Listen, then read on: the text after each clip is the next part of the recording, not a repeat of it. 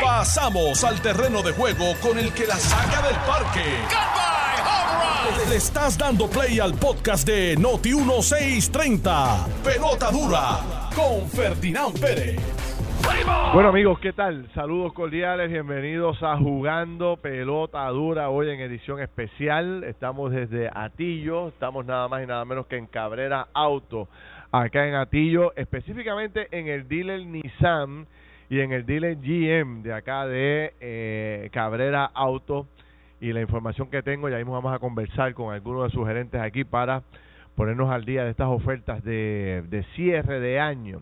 Recuerden que, bueno, pues todo el mundo quiere salir de ese inventario que tiene ahí este guardado de todos esos vehículos y los gerentes y los dueños de los dealers tiran con todo lo que tienen para reducir ese inventario y darlos, muchos de estos vehículos dan hasta en el costo o con muy poca ganancia para salir de ellos y recibir todos los vehículos 2023. Yo soy Ferdinand Pérez, esto es jugador 10 a 12 del mediodía por acá, eh, transmitiendo en vivo y a todo color. Les tengo una sorpresa bien buena, viene música de Navidad, pero música de primera, señores, cuatro y guitarra, una parranda que nos van a traer ahorita por ahí. Vamos a conversar con el alcalde de Atillo. Ya está por acá con nosotros nada más y nada menos que el pastor Otoniel Fon en Atillo, pastor. En Atillo, en Atillo, aquí Usted la estamos. gente va a decir, el pastor va a coger para algo. No. Para algo se va a postular, está va a buscando correr para el 5K. eh, que vamos a correr. No, no, porque no quería que te quedara solo acá en el día de hoy, así Oye, que gracias, gracias. vine a, a- Es que Ayer te dejó- sentí como Yulín, que te dejaron solo. Entonces hoy dije, bueno, para que eh, cubrir aquí a Anthony, a ayer, Carlos Mercader y... este, eh, cuando llegó Luis Dávila a, a las 12, Ajá. Este, le comentó a los técnicos que aquello estaba botando fuego, aquella cabina allí, porque usted, usted allí, usted ayer estaba virado. Vamos a ver cómo viene hoy eh, Otoniel Fon, con quien vamos a conversar aquí y con muchos otros. Tenemos unos temas muy interesantes. Vamos a hablar de la reunión en la Casa Blanca que tuvo el gobierno ayer con medio gabinete de, de Joe Biden. Vamos a hablar eh, indiscutiblemente de las amenazas de tiroteo en las escuelas. Hay un sonido, señores, que vamos a poner unos minutos de el representante eh, Pichi Torres Zamora, que eh, precisamente sus hijos estudian en una de esas escuelas que fue amenazada por tiroteo. Vamos a hablar con él, eh, vamos a escuchar unas declaraciones de él. Hay declaraciones también de el ex alcalde de Isabela, Charlie Delgado, planteando su futuro político. Eh, ya se habla de la compra masiva de detectores de metales, señores. Llegó el próximo guiso masivo, gigante. Esto es- ahí sí que estamos hablando de millones de billetes. Vamos a ver cómo arranca eso y cómo se mueve. Y vamos a hablar de una noticia que está en la página 16 del periódico El Nuevo Día de hoy, que cuando, bueno, pues cuando yo les lea esta noticia, usted va a terminar diciendo, la verdad que Ferdinand tiene razón. Mire que yo chavo con esto, pero eh, las noticias cada día evidencian un poco más lo que yo planteo. Antes de continuar con los temas, como les dije, estamos en Cabrera Nissan, en Arecibo, y si Cabrera Auto, Cabrera Auto tiene todas las marcas, siempre están todas disponibles con los mejores precios, desde ahora apunta el teléfono 333-8080, 333-8080 y aquí estamos, en Nissan con Peter Ramos, que es gerente de venta de esta institución. Peter, saludos, bienvenido, Gra- bueno, gracias por recibirnos, mejor dicho. Gracias a ustedes por estar aquí y nada, al público oyente, muchas felicidades, muchas Estamos aquí liquidando el inventario 2022 Muy bien, eso es con bonos de importante. 3 mil dólares Qué bien. y tan, inclusive también estamos dando unos regalitos eh, con la compra de tu carro 2022 y 2023. Te llevas un vasito Yeti más la sorpresa del gerente. Ah, Pero para eso tiene que llegar aquí al dealer para Muy que bien. y le pregunte al ejecutivo de venta cuál es la sorpresa del gerente. Yo les decía ahora a los amigos, antes de cuando estaba comenzando, que cuando se acercan fechas como esta, de finales de año, pues ustedes quieren salir de ese inventario 2022 No, para empezar en enero, porque se les hace muy difícil en enero 2023 vender cajo del 2022, aunque siempre hay mucha gente que le gusta buscar esos, esos vehículos. Pero la mayoría quiere eh, el año nuevo, así que tú quieres salir de este inventario y ustedes hacen unos arreglos con precios y Correcto, cosas correcto. Trabajamos con, con todas las ofertas publicadas, las mejoramos, que es lo más importante, este y obviamente pues los descuentos que pueden aprovechar los 2022, pero también si hay que hacer algún 2023, lo vamos a hacer para que lleve su unidad antes de Muy bien. de ¿Qué tienes eh, como vehículos centrales aquí? ¿Cuál es el más buscado aquí en la Nissan? Pues mira, este, obviamente, pues en, en el país que nos encontramos, pues la Frontier, mucha gente busca busca pickups, Las pick-ups son utility vehicle, tú sabes, cuatro puertas, tienes un carro pues este prácticamente pa- familiar, pero también de trabajo. Y tienes de todos los colores. Tengo todo. todos los modelos, todos los colores, presupuestos que se ajustan al, a unidades que se ajustan al presupuesto de cualquier cliente, eh, mejoramos cualquier oferta publicada y que aprovechen los tres mil pesos de bono, que es lo más importante. Muy bien. 333-8080, 333-8080 o que lleguen aquí a- al dealer Correcto. para que puedan ver los modelos. La, la ventaja que ustedes tienen, como yo siempre planteo, aquí hay todos los gustos, todos los colores, todos los modelos. Eh, o sea, no tiene que limitarse a un color y a un color de Claro. interiores particular porque no hay otro, Claro. sino que aquí usted puede seleccionar. Las SUV, las ROV, las tengo en todos los colores, todos los modelos disponibles ahora mismo bien. 2023. Muy bien. Bueno, pues ya mismo vamos a continuar con este diálogo 333-8080 o dése una vueltita por aquí, que ya veo al alcalde Atillo por ahí y también veo a los representantes de Música Buena. ¿Algún anuncio final? Saludos, recuérdense la sorpresa del gerente de venta. La sorpresa, yo estoy loco por ver de qué se trata esa sorpresa. Gracias, Peter. Le hablamos Gracias ahorita, usted. eh, continuamos con este diálogo que estamos desarrollando. Bueno, eh, Pastor, ¿cómo estuvo ese viaje de allá para acá? Bonito, fíjate, no estuvo tan mal. Un poquito de tráfico al principio. Sí. Vengo de Carolina, esos primeros 20 minutos ahí saliendo por el expreso de Valdoriotti, pero luego pesado. estaba bastante, Sí. estaba bastante ¿Usted claro. no se fija que cuando usted viene en estas rutas, a mí me pasa y siempre se lo comento a la gente porque a mí me llena de alegría, es ver el movimiento económico en plena acción. Seguro. O sea, es la cantidad de camiones, de vehículos, de vanes, de pick-up, y todo el que está en esos vehículos, todo esa, en esa transportación está buscándose el peso, fajado, trabajando, luchando, este, para, obviamente para aprovechar las vacas gordas que son estas en este preciso momento donde pues se está incrementando, obviamente por la fecha en que estamos, las ventas, los suministros, la construcción, el desarrollo. Y yo cada vez que me transporto a alguno de estos pueblos, mañana voy para Yauco y siempre veo este movimiento en la calle desde temprano, me alegra porque veo un Puerto Rico despierto, moviéndose. Es muy diferente a lo que vimos en la pandemia, ¿verdad? Un Muy contraste muy muy diferente y quizás hoy uno tiene un poquito de tráfico, pero prefiero el tráfico y que haya actividad y que haya movimiento en la isla que, ¿verdad? Tener Claro. a, a la isla inactiva y detenida y paralizada por, por cualquier Ahora, razón. yo les traigo esto, usted sabe que yo por algún... Vamos a ver. Yo le traigo este pie forzado. No me tire ahí gasolina, sabes cómo me pongo. Temprano, temprano. Yo les traigo este, este pie forzado porque si esto es lo que está ocurriendo y aquí no ha salido ni el 5% de los permisos que se necesitan para iniciar la construcción de todos estos grandes proyectos, Ujú. imagínese lo que va a pasar en Puerto Rico cuando aquí empiece a salir de una vez y por todas los grandes proyectos de infraestructura, de desarrollo, tanto municipal como estatal, a través de las corporaciones públicas, el sector privado. O sea, que hay tantos proyectos pendientes a desarrollar. O sea, aquí va a haber un boom económico que no vamos a tener, pienso yo, no sé cómo usted lo vea, no vamos a tener un precedente que, que nos pueda, que sea igual a esto. Mira, yo yo estoy muy ocup yo creo contigo que viene un boom económico. Eh, me ocupa la situación económica del país a largo plazo. Me ocupa que Puerto Rico se vuelva un Hawái, un lugar muy caro, muy costoso para los que vivimos aquí vivir. Sí, Eh, creo que nosotros vamos, y creo que por ahí es que vamos, eh, lamentablemente, por muchas cosas de que no ha habido un desarrollo económico en diferentes áreas. Creo que estamos en un buen momento porque a diferencia de lo que va a pasar en Estados Unidos, que se, se espera una gran recesión, realmente en Puerto Rico no vamos a sentir tanto el cantazo de la recesión porque esto, este dinero eventualmente se tiene que liberar de alguna manera u otra tiene que comenzar a fluir de alguna forma u otra y por lo tanto yo creo que el puertorriqueño va a tener esa oportunidad de no tener que recibir ese impacto tan directo.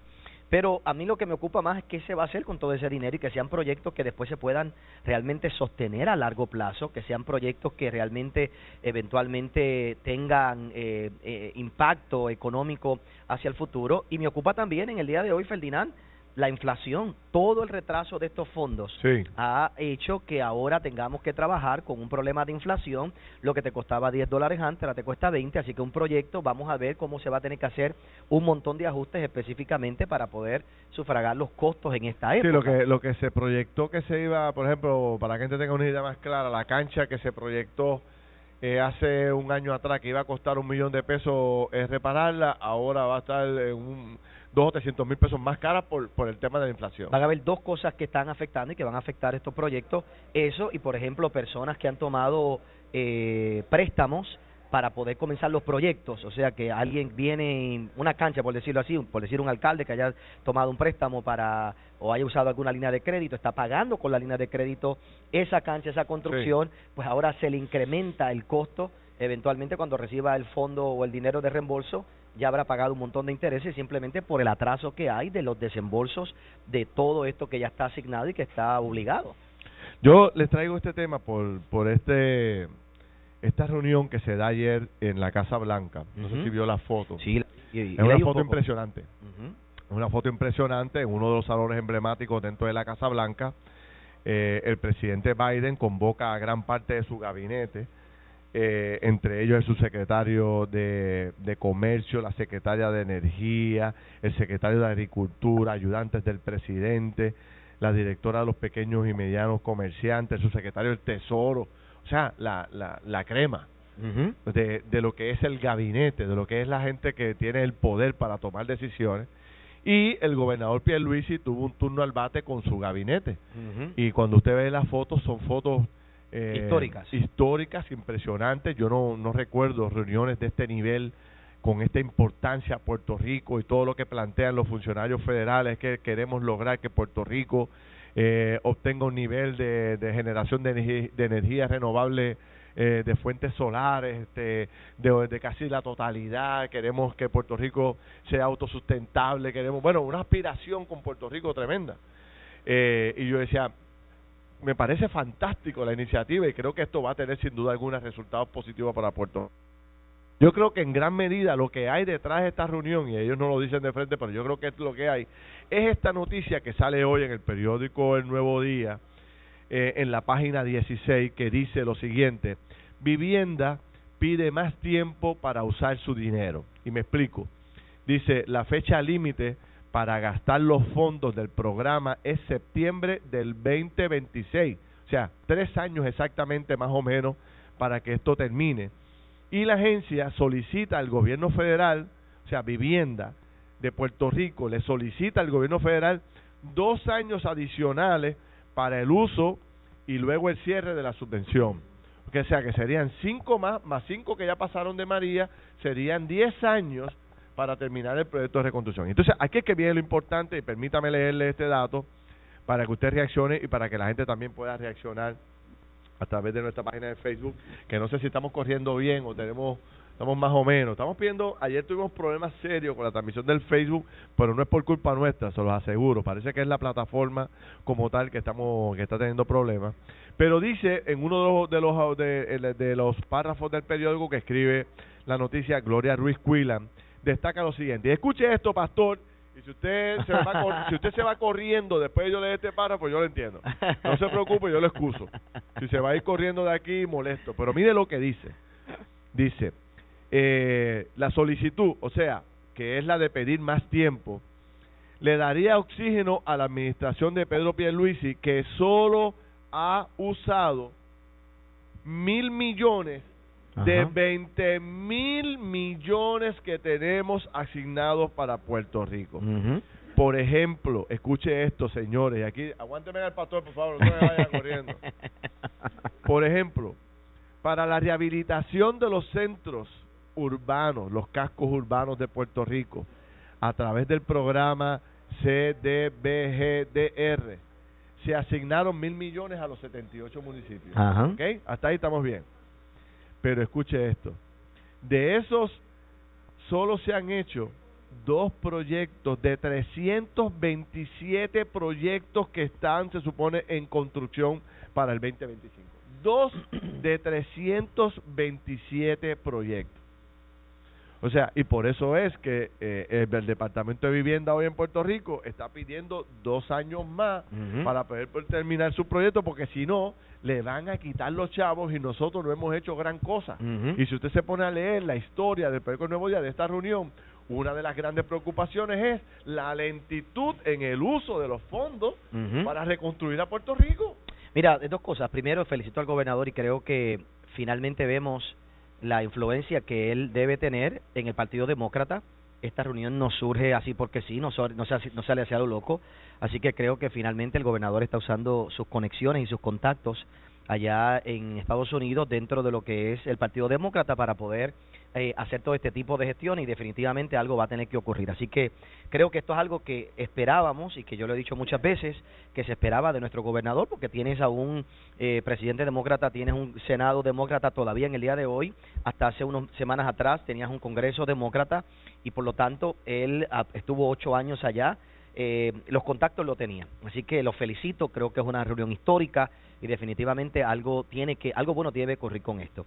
Eh, segundo, Ferdinand, yo tengo que aceptar que he trabajado con Manuel Lavoy, he trabajado con el secretario William Rodríguez de Vivienda y son gente muy accesible, son gente que están, yo creo que tratando de hacerlo mejor. Pero aquí hay un problema institucional, Ferdinand, que es lo que la gente todavía no quiere aceptar. Y yo creo que sí le falta a, a los líderes gubernamentales de las agencias tener la fuerza y la voluntad de despedir a aquel que no está haciendo el trabajo. Yo creo que aquí la muchos de los proyectos se detienen no necesariamente en la cabeza, se detienen en la en el middle management, se detienen en la parte de abajo, se detienen en las agencias. Aquí hay aquí también otra cosa es que hay un montón de subcontratistas contratados para hacer el trabajo que se supone que el gobierno haga, que yo pienso que este grupo de personas le, le conviene que todo esto se atrase porque más tiempo tienen en el trabajo. Entonces yo creo que sí lo que lo que, lo que le está faltando es la fuerza de empleado que no está haciendo su trabajo. Si no lo hiciste, se acabó. Tiene que quedar despedido. Porque cuando tú hablas con un Manuel Lavoy, cuando tú hablas con un secretario William Rodríguez, un Manolo Sidre, oye, yo creo que tienen el mejor deseo, tienen la, mejor voluntad. Y lo tienen claro, y lo tienen claro, lo que deben ir. Pero luego cuando ellos pasan el papel a otra persona allá abajo, y ese es el problema, el gigantismo gubernamental que no pide resultados. Por eso son los mismos empleados que les regalamos dinero. Pero es también, es, este, es este problema también de comunicación que yo creo que también tenemos interno, y es el siguiente, o sea, como usted muy bien plantea, yo estoy de acuerdo 100%, usted habla con la voz, con Manolo Sidre, con todos los que están en la jerarquía del gobierno, y esta gente tiene eh, el mayor de los compromisos, este, tiene una visión amplia, y, y cuando tú hablas con ellos tienen contestaciones para todas las preguntas que tú les hagas. Pero cuando eso eso no percola, o sea, no llega al segundo nivel ni al tercer nivel, y a la gente que le toca implementar estas políticas públicas que ellos quieren establecer, ni siquiera se reúnen con ellos, ni, no le dan no le dan las instrucciones. Yo creo que le dan las instrucciones, lo que no hay es obediencia. Hay que poner a correr la cosa. Yo creo que lo que no hay obediencia. Bueno, entre otros también. Porque lo que ocurre es, Ferdinand, lo que sucede es volvemos a lo mismo, el gobierno es demasiado grande, es un gobierno que se quiere perpetuar constantemente, hay gente que no quiere perder su trabajo allá abajo, que están allí a través de todos los tiempos por empleados de carrera y lamentablemente a, a, y yo creo que hay que decir la verdad y punto se acabó y tú sabes que esa es mi, retórica todo el tiempo aquí una agencia tiene que velar otra agencia tiene que velar otra agencia tiene que velar otra agencia aquí el alcalde tiene que pasar por 500 eh, eh, agencia para poder tener un, una, libertad de hacer ciertas cosas. Después tiene que ser el estatal. No, es acabar cuando la tiene que ser cada vez más pequeño, menos burocrático, para que los procesos se aceleren. Aquí hay error tras error de permiso. Ahora mismo un permiso que llevamos esperando un montón de tiempo por un error de, de, de, un, de un clerk, por un error de abajo. Simplemente ahora hay que atrasar dos, tres semanas más todo el proceso. Adjudicar eh, nosotros y pero hay un terror y un miedo a poner autoridad eh, en los empleados públicos.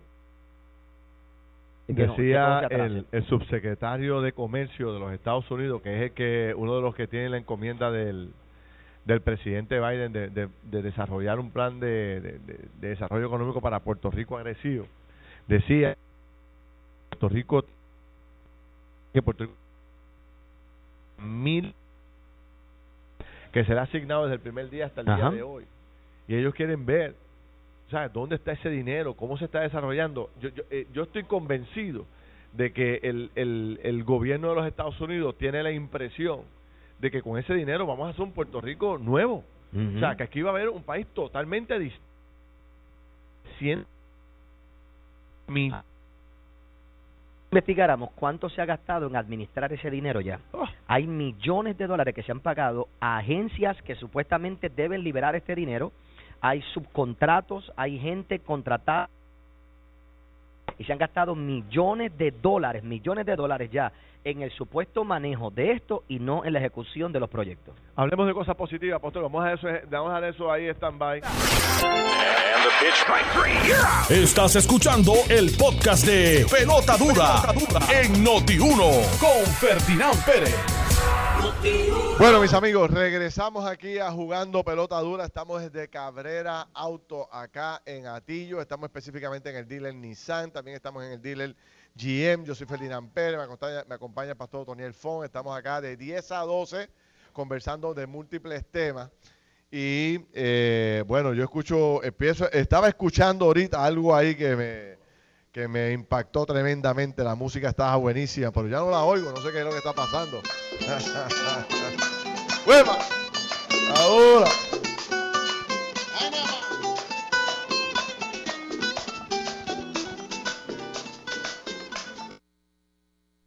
Carlos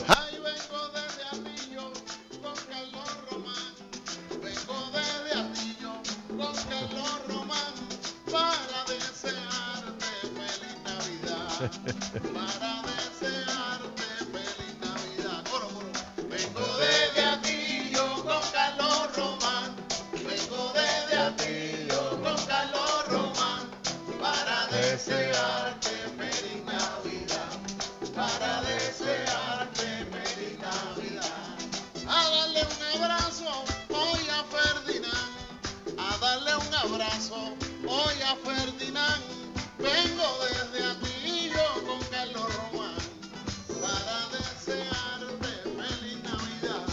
Sí, señor.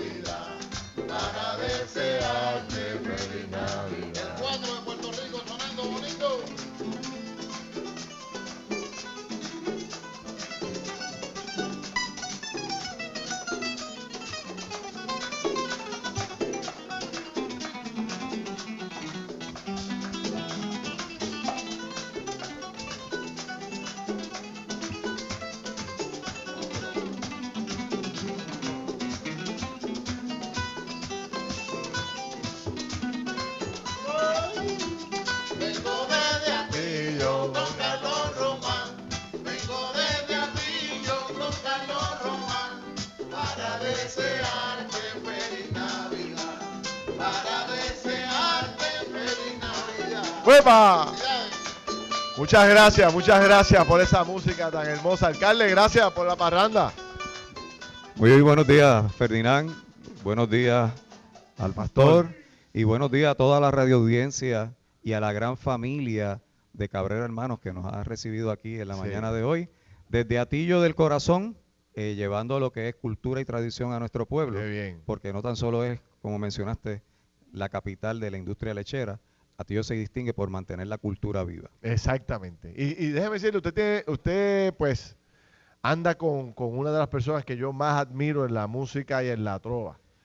El gran campeón de Puerto Rico, don Omar, el, el- el líder de Decimanía, que tiene un grupo espectacular. Omar, ¿cómo está? Bien, bien contento, feliz ya porque estamos ya sonando los aires navideños y, y estoy muy feliz de, de ver el programa cultural de estos días aquí en Atillo y en otros pueblos. Qué bien. Cuéntame de eso, eh, alcalde. Usted tiene una actividad grande eh, que vienen también trovadores de otras partes del mundo aquí a competir a Puerto Rico, ¿correcto? Eso es correcto. Este próximo domingo 11 de diciembre, desde la Plaza Pública José R. Millán, en nuestro amado pueblo Atillo del Corazón. Esa es la que está en el pueblo ahí. Es correcto. Se va a estar llevando a cabo eh, los trovadores del mundo Navidad en Atillo.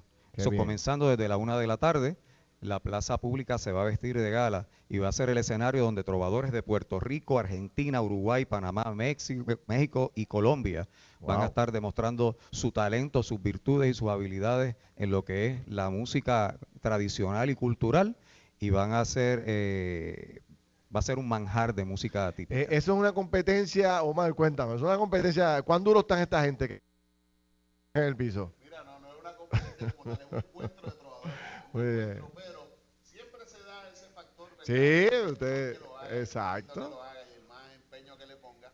Y además debo decir que nos visitan algunos de los mejores trovadores de estos países que acaban De verdad, visitarnos. qué bien. Gente como Marta Swing, como José Silvio Curvelo, muchos eh, trovadores de Colombia que van a estar eh, algunos por primera vez, los improvisadores de Panamá son muy ingeniosos también, además los mexicanos le ponen su sabor y este año pues la fiesta va a estar aderezada con otros elementos porque Carlos ha querido también incluir una olla gigante donde vamos ¿De a estar qué? confeccionando un arrocito con gandules bien chévere y unas amenidades, en una olla de esa. este, unas amenidades criollas. Comida típica en tiempos típicos. Muy Recuerda que la Navidad, el básico es el nacimiento del divino creador. Claro. Esa es la esencia de lo que representa la Navidad.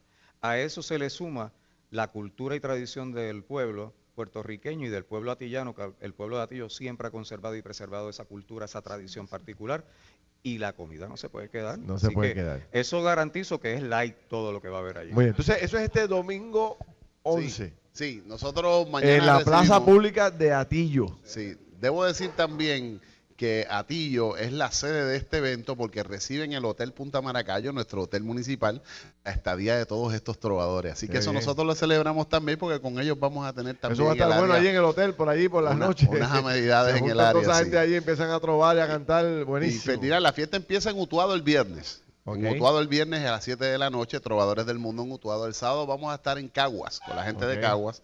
Y el domingo cierra este fin de semana maravilloso en Atillo. Ya la otra semana te vamos a volver a visitar, porque entonces visitaremos Dorado, San Lorenzo y Junco. Ah, qué bien. Y tendremos dos fines de semana de actividades bonitas. Excelente. Bueno, pues entonces estamos todos convocados, sobre todo ya que estamos en Atillo, a este evento del domingo. ¿Usted tiene usted tiene eh, eh, estacionamiento para toda esa gente que va a ir para allá? Eso está Eso se va a llenar de esquina a esquina. Eso está debidamente delineado. Ferdinand, eso es así. Invitamos a la gente atillana, a la gente de Puerto Rico, pueblos limítrofes y del extranjero que nos visiten para Muy que bien. disfruten este manjar de música típica que vamos a tener este domingo. Alcalde, ¿y, y cómo está Atillo? Cuénteme, hábleme un poco de Atillo. ¿Cómo va, ¿Cómo va el pueblo? Aquí se respira progreso, porque por donde quiera que uno entre en Atillo, eh, hay construcción, hay movimiento, todas las grandes cadenas están aquí presentes. O sea, hay, hay un ambiente de, de mucha movilidad, de, de mucho movimiento económico. Atillo ha sido un pueblo bendecido.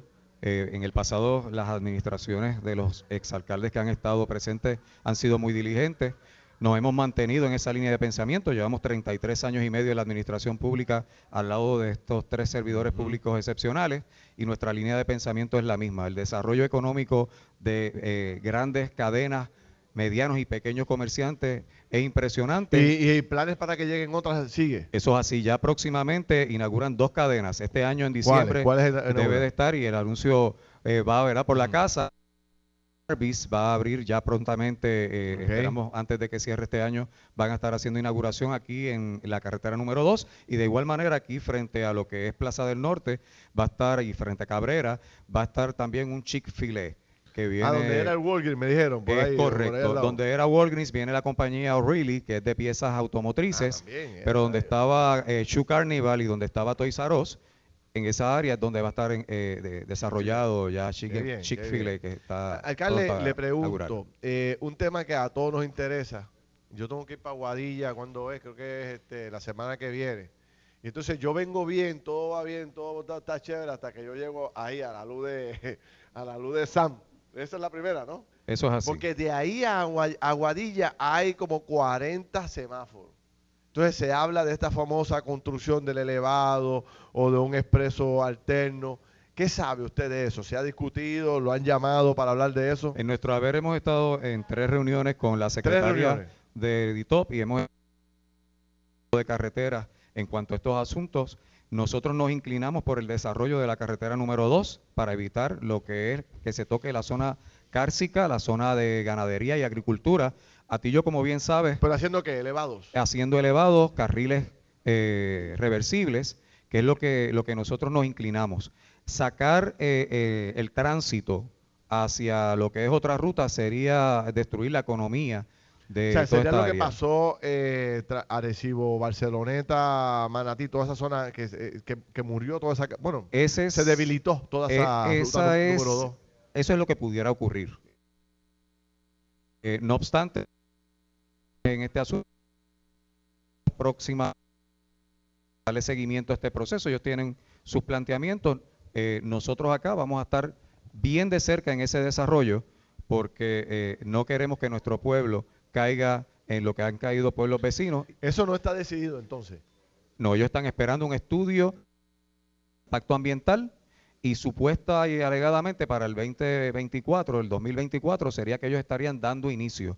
Son fondos que son eh, no son recurrentes Son, eh, o sea, el 2024 da inicio el a la construcción. A la construcción. A la construcción, Bueno, pero para, para llegar a la construcción tienen que primero este, traer el estudio. Eso es traer el correcto. estudio y tomar una decisión entre ustedes. Imagino Eso que- es correcto. No obstante a eso, son fondos que no son recurrentes de, de CDBG. Ellos tienen una cantidad particular. Como bien ustedes comentaban ahorita, los costos de construcción Sí. van en aumento, los costos de los materiales de construcción van en aumento y hay que vivir una realidad.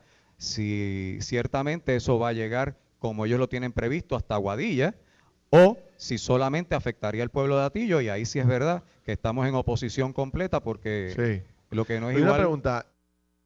Los alcaldes de la periferia, los sus alcaldes vecinos, ¿cómo están con el tema de una vía alterna? ¿Todos están en contra? Nosotros Porque ahora mismo... Quebradilla le pasaría lo mismo. eh, Estamos eh, siendo consistentes en la misma posición. todos. Estamos en esa línea, estamos al pendiente de que nuestros recursos naturales no se vean afectados por un desarrollo que entendemos que es innecesario. Sí.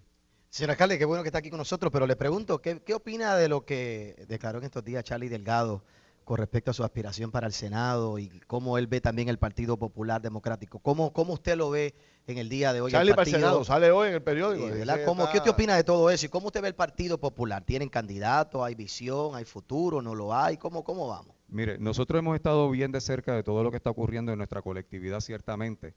Hemos hecho los planteamientos en relación a que eh, eh, debe de haber un consenso y una unidad dentro de lo que es la colectividad para poder desarrollar eh, y mantener los postulados del partido. Yo creo que Puerto Rico está en un momento de transición sumamente fuerte, donde ya la gente está en eh, la política tradicional y de unos detalles particulares. Y yo creo que tenemos que también estar muy al pendiente de lo que es la raíz y el fundamento de la colectividad. No que vino eh, eh, nuestro partido y el desarrollo que ha tenido nuestro pueblo. ¿Y ya usted tiene candidato? ¿Ya usted seleccionó suyo? Yo tengo mi candidato, de ¿Ah, momento, sí? De momento, de momento me lo ¿Pero reservo. Estamos bien al Pero pendiente. vamos como a digo. porque no sabemos quién es, ¿no? Y, y- y ese es uno de los problemas, que se dice que no hay líder dentro del Partido Popular, que no hay una figura en el día de hoy que, Sí. que sea la que se proyecta y que por esa razón es que está toda la batalla que hay. Bueno, en mi carácter personal le tengo que decir, hay grandes líderes, hay grandes personas con posibilidades. Aquí el- el- la estrategia y la decisión es bien importante en ver los mejores intereses del pueblo de Puerto Rico pese a los intereses personales. Esa es la clave en, toda, en todas las líneas, no a nivel central solamente, sino a nivel de los municipios.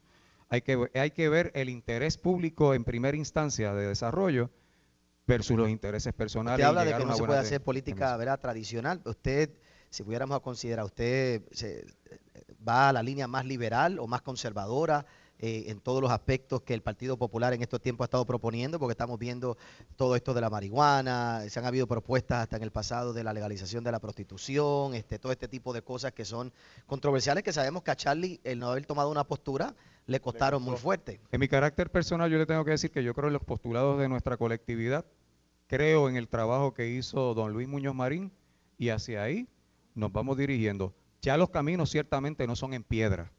Los caminos, hoy día gozamos de un Puerto Sí. Rico donde hay un desarrollo económico que lo ha traído ciertamente lo que es- ha sido la línea de, de- de pensamiento de, de- de nuestra y un eh, país democrático O tiene sea, que está derecho. abierto a todas esas propuestas que los jóvenes han estado diciendo en Eh, estos días y usted está- está Podemos escuchar, nuestra juventud es la que se levanta, es el futuro de Puerto Rico. Ciertamente hay que estar a las expectativas de todo lo que es, res- eh, es resiliente al beneficio de un pueblo. Y yo creo que pues no podemos, acá en Atillo nosotros tenemos el Festival de Máscaras. Yo soy partícipe de la cultura y tradición.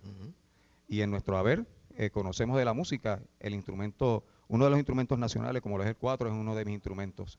Pero no creemos en los excesos. Sabemos que todo tiene que haber una prudencia y las cosas se tienen que hacer en el debido orden.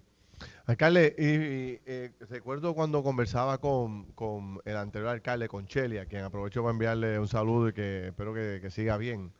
Este, eh, Atillo estaba sólido económicamente. Este, ¿Cómo sigue Atillo? ¿Cuán sólido está? Las economías del municipio se han mantenido, como le dije ahorita, venimos de esa escuela, se han mantenido con un superávit eh, sumamente sólido el cual estamos administrando en forma ¿De, prudente. de cuánto es el superávit? ¿Se puede saber?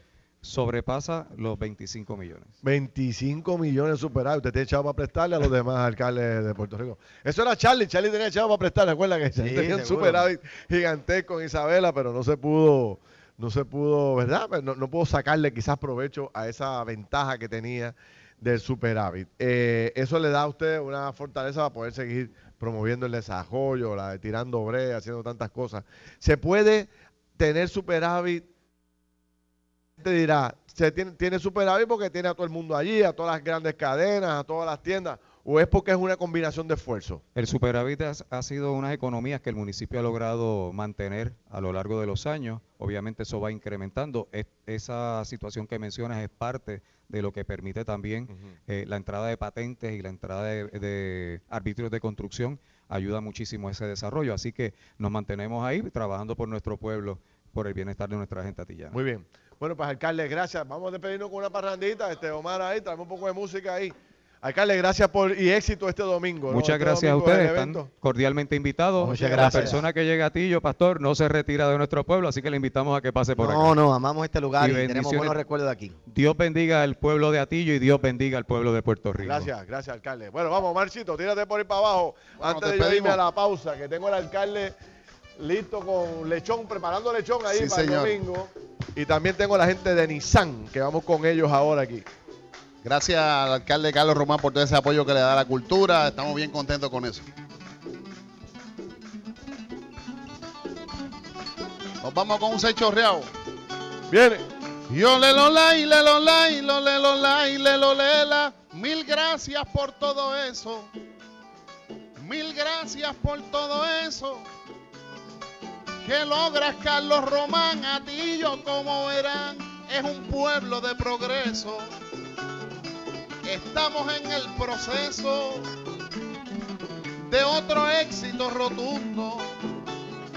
Porque con amor fecundo ya como todos sabrán, este domingo vendrán los trovadores del mundo.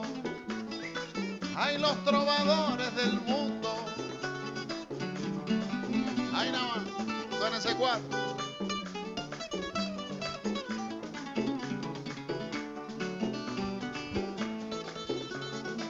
Yo le lo la y le lo la y lo le lo la y le lo le la las gracias a Noti Uno. Las gracias a Noti1 por este espacio brindar de forma espectacular para este canto montuno.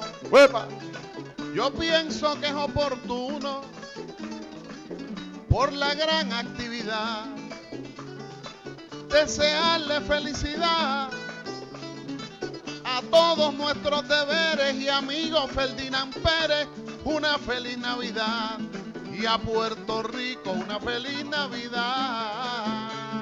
Muchas gracias, felicidades. Gracias, Omar. Gracias a vemos el fin de Decimanía. semana. Gracias al alcalde. Y nos vemos el domingo.